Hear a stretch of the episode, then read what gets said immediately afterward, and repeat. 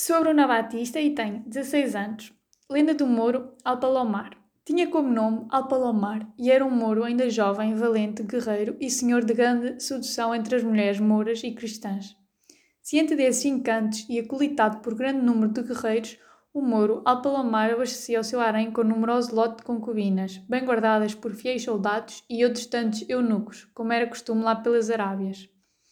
Quem não aceitava o harém e mais ainda a posse da terra eram os cavaleiros templários, que decidiram armar um exército para fazer frente às tropas de Alpalomar.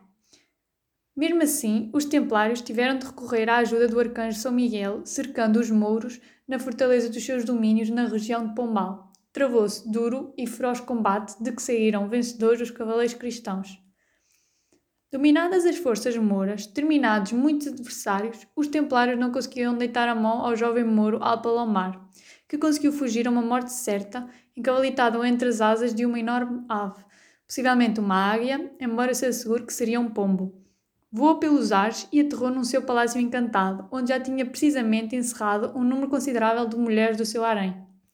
Ao saberem desse segundo refúgio, os templários taparam todas as saídas do palácio, por terra e por ar, e construíram-lhe em cima um bom castelo de pedra. Diz a lenda que o nome do Mouro deu origem a Pombal, e que o castelo construído pelos templários ainda se pode reconhecer à distância como o Castelo de Pombal, sobre um maciço rochoso na margem do rio Arunca. Quanto ao Mouro, continua alguns seu encantamento.